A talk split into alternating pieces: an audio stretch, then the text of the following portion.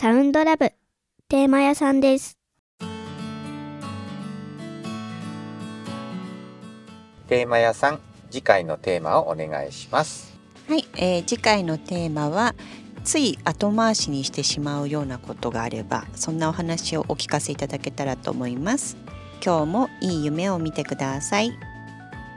皆さん今日もお疲れ様でした。おやすみなさい。